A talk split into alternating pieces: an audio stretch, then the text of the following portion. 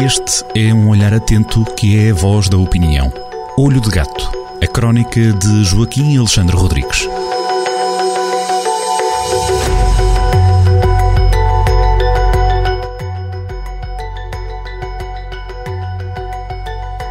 Mais uma semana, mais uma crónica da opinião do Olho de Gato, Joaquim Alexandre Rodrigues, na antena da Rádio Jornal do Centro. Ora, viva Joaquim!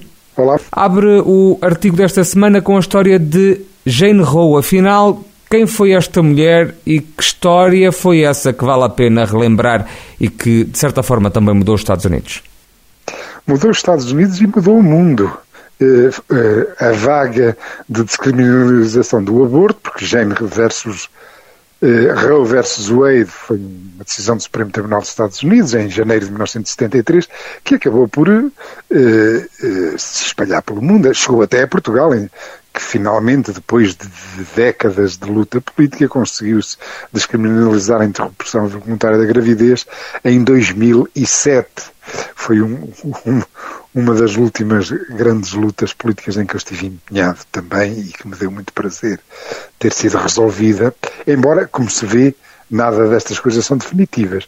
Uh, o, o Supremo Tribunal dos Estados Unidos uh, só decide sobre casos concretos, portanto, por queixas de cidadãos concretos. E, portanto, foi preciso arranjar uma queixa de uma pessoa concreta uh, sobre a situação. E então, Jane Roe é, é um pseudónimo de uma de uma mulher que vivia em Dallas, no Texas, cujo nome era Norma McCurvey e que já estava, eh, tanto, aos 21 anos, já estava na sua terceira gravidez.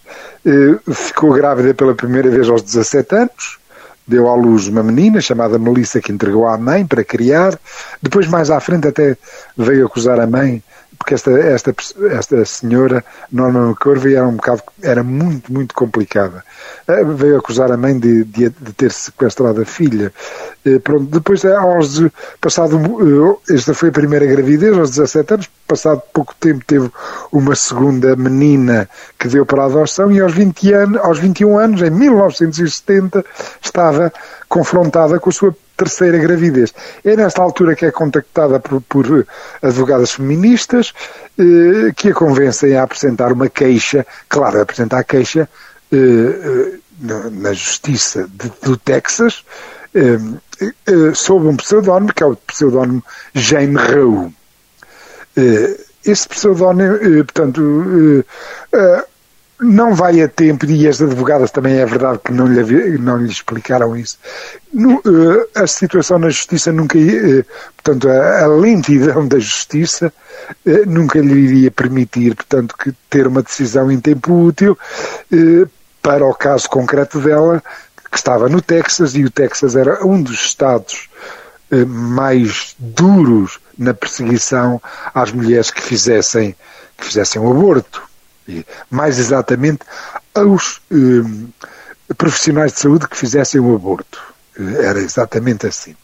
Há aqui algumas subtilezas jurídicas complicadas que não vale a pena estar a, a, a desmontá-las. O facto é que, depois, entretanto, nas rodas da justiça, eh, eh, esta queixa de, de, de Jane Roe Norma McCorvey, foi apreciada pelo Supremo Tribunal dos Estados Unidos e foi decidido que toda, em toda a Federação, em todos os Estados dos Estados Unidos, eh, era assegurado o direito à mulher a decidir se sim ou não queria eh, eh, prosseguir com, a, com, a sua, com uma gravidez. Norma foi uma pessoa amargurada, eh, teve problemas. Eh, um dos poucos ativos que teve na vida era o facto de, de ter protagonizado por ter protagonizado esta queixa que acabou no Supremo Tribunal. Não teve uma vida boa, eh, vendeu drogas, vendeu até o seu próprio corpo, sempre muito amargurada porque perdeu as filhas deu-as para, para a adoção, amargurada com as feministas, hum, provavelmente por isso até se passou para o outro lado, isto é, hum, hum, lutou contra, contra o aborto, portanto, junto do, das forças pro-life, religiosas, e, mas depois na parte final do, do, da vida reconciliou-se outra vez e, e já perto de uh, já perto de, do, do, fim da sua vida, que ela morreu com 60 e poucos anos, fez manchetes em todo o país porque finalmente reconheceu de facto que se uma jovem quer fazer um aborto tudo bem, não é nada demais, eh, deve, deve poder fazê-lo.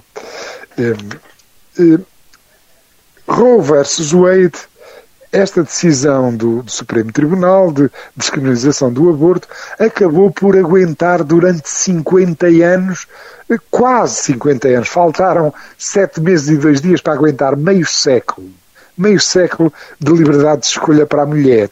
Mas esteve sempre debaixo de fogo, primeiro pelos católicos, os, uh, uh, pelos católicos e depois pelos evangélicos. E aqui uh, eu depois, na, na, segunda parte da, da crónica, reflito sobre isso. Porque a razão é que num, num pano de fundo, portanto, deste meio século em que no, o Ocidente foi ficando mais secularizado, foi-se afastando cada vez mais das igrejas, a Igreja Católica foi perdendo força. Eh, por exemplo, a Igreja Católica norte-americana foi perdendo força por causa dos casos de pedofilia, eh, como é conhecido, eh, e à medida que a Igreja Católica foi perdendo força, no mercado da salvação das almas, foi, foram emergindo os evangélicos, as várias confissões evangélicas, não vale a pena estar a a, a elaborar muito sobre elas, isso é, uma, é evidente, e os evangélicos eh, metem-se em assuntos de Deus, mas metem-se também em assuntos de César.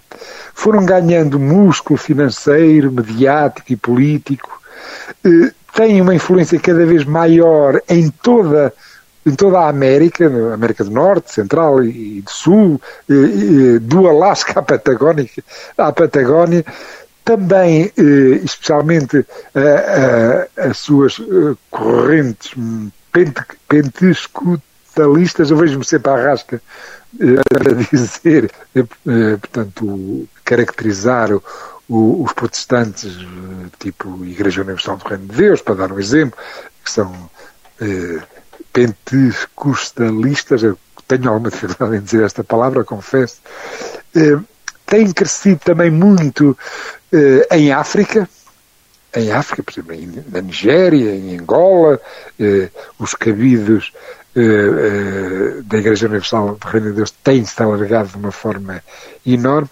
Também começa a ser visível alguma influência dos evangélicos eh, na Europa. Já tiveram a, a, primeira economia e a, salvo a nona economia do mundo, tiveram Trump na, eh, na Casa Branca e, e, estão com, com Bolsonaro no Palácio de Planalto, no, em Brasília, eh, eh, só para se ver a influência delas, vão-se colocando em, em lugares chaves e também começam a implantar-se na Europa.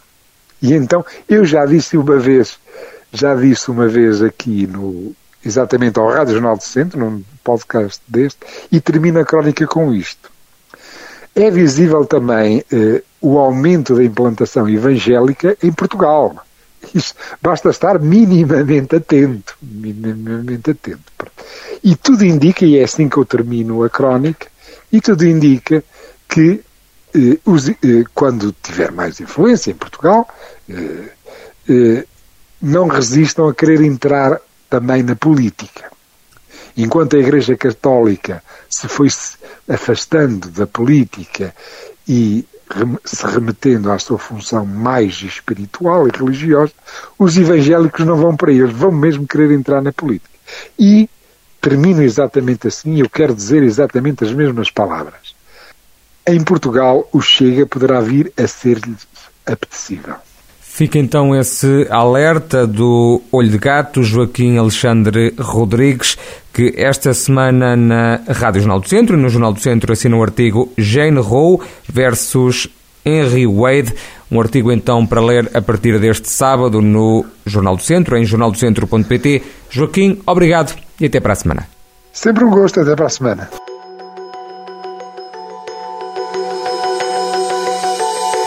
Olho de Gato, a crónica de Joaquim Alexandre Rodrigues, na rádio às sextas-feiras, com repetição nas manhãs de domingo e sempre no digital em jornaldocentro.pt.